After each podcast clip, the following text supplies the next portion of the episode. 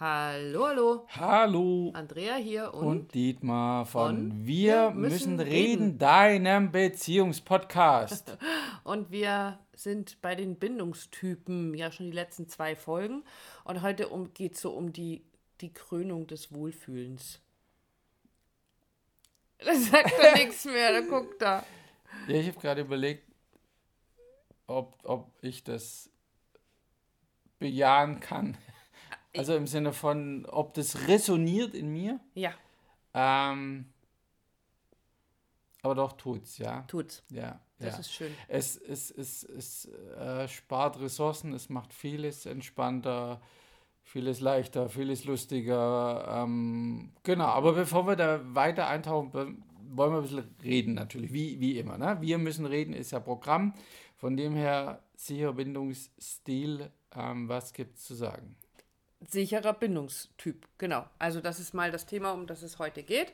Wir wollen dir so ein bisschen erzählen, wie man erkennt, ob man ein sicherer Bindungstyp ist, ob man einen bin sicheren Bindungsstil in der Beziehung hat oder ob vielleicht auch der Partner, die Partnerin so ein sicherer Bindungstyp ist. Es ist ja auch ganz spannend zu sehen, wie, was bin ich für ein Bindungstyp und was ist mein Gegenüber für ein Bindungstyp.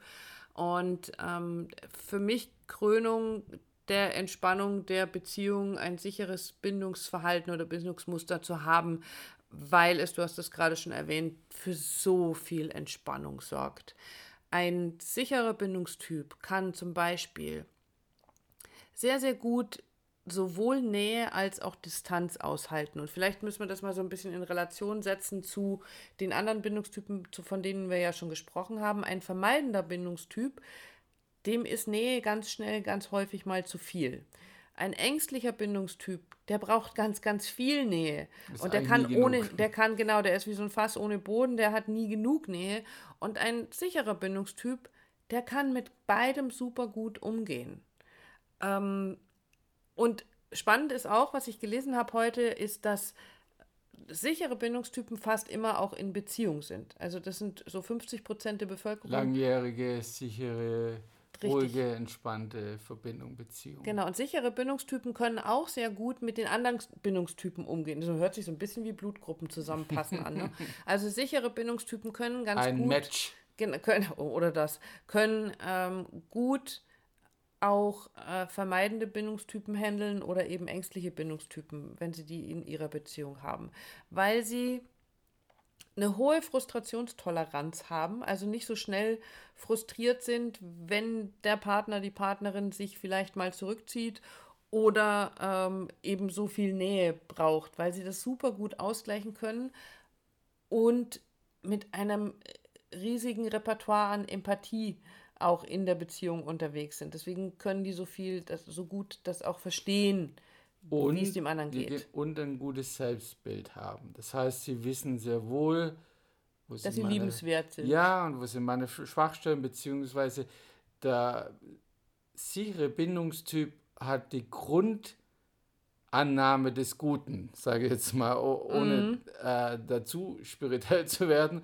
Also es sieht immer das Gute im Gegenüber, im Partner, in der Aktion an sich eben. Nicht die Grundannahme, der will mir jetzt schaden, der will sich verpissen, der will mir wehtun, sondern die Grundannahme ist immer, Der liebt mich, der liebt mich, der kann vielleicht gerade nicht anders. der guckt nach sich, der ist für mich da, der liebt mich, es ist okay, wo ich gerade bin. Also nicht um zu beschwichtigen, sondern es ist für ihn eine Annahme. Also er muss sich nicht da regulieren, sondern es ist eine Grundannahme, die keine Regulation braucht. Dann, Meistens. Dann müsste das ja auch bedeuten, dass ein sicherer Bindungstyp eigentlich auch, weil man ja so gerne auch von Selbstliebe spricht, ähm, auch in dem Bereich eigentlich ganz okay unterwegs ist. Also auch von sich selbst ein positiv, ein weitgehend positives Bild hat. Du hast ja auch gerade gesagt, der weiß, wo seine Schwächen sind, aber kann auch die mit Empathie nehmen. Also mit Sicherheit auch nicht immer, aber äh, so im Großen und Ganzen. Das heißt, dass so ein sicherer Bindungstyp sich selbst gut regulieren kann. Das heißt, wenn Stresssituationen auftauchen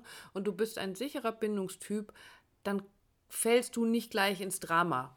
Du äh, flippst nicht sofort aus, sondern du kannst angemessen, sagt man da ganz gerne, angemessen und vorhersehbar reagieren. Du kommst selber ganz gut dadurch, ohne irgendwie völlig äh, ins, ich habe in der letzten Folge von Kopfkino und Gedankenkarussell gesprochen, ohne eben gleich in dieses Kopfkino und in dieses Gedankenkarussell äh, einzutauchen und von dem verschlungen zu werden. Du hast aufgeschrieben, zieht sich nicht gleich jeden Schuh an. Ja, habe ich mit, weil das macht ein sicherer Bindungstyp nicht. Also weil ein sicherer Bindungstyp ja diese Grundannahme hat von der andere will mir nichts Böses.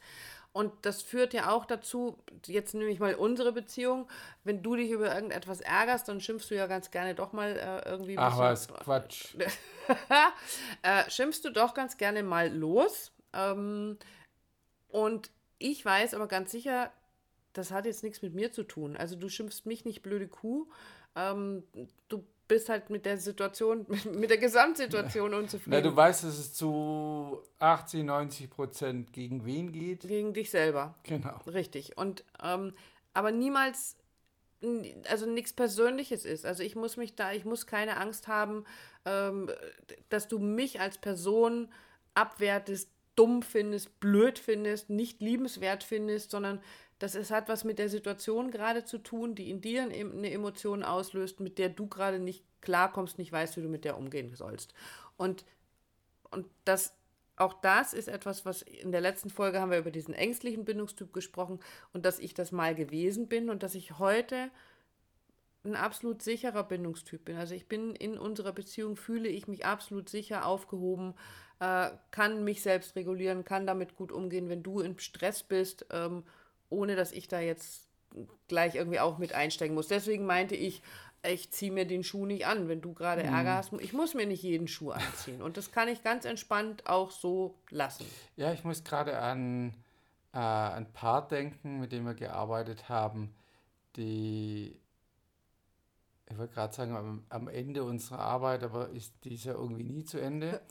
Ähm, aber am Ende der Arbeit mit uns, momentan mhm. zumindest, gesagt haben, für sie ist die Verbindung zueinander wie so ein, ein, ein, fester, stabiler Mast an einem, ja, stimmt. An, an einem Der Schiff, Schiffsmast. Genau, wo ich mich festhalten kann, äh, wenn es mal wieder stürmt da draußen. Und das ist mir gerade so eingefallen, denke ich, ja, auch das zeichnet quasi in Bilderform diese sichere Verbindung, dieser Bindungstyp ist dieser Mast äh, im Schiff, beziehungsweise bei uns ist es das Wort so, unsere Beziehung hat ähm, die, die Festigkeit, die Dicke von einem ganz dicken, fetten Schiffstau, Schiffstau wo man einfach auch mal einen Tanker dranhängen kann, ohne äh, dass es reißt. Es wird beansprucht, überhaupt kein Thema, aber es, es hält definitiv genau. aus, was da kommt. Richtig. Und das liegt auch daran, dass diese sicheren Bindungstypen, also sowas lernen, also was für ein Bindungstyp du bist,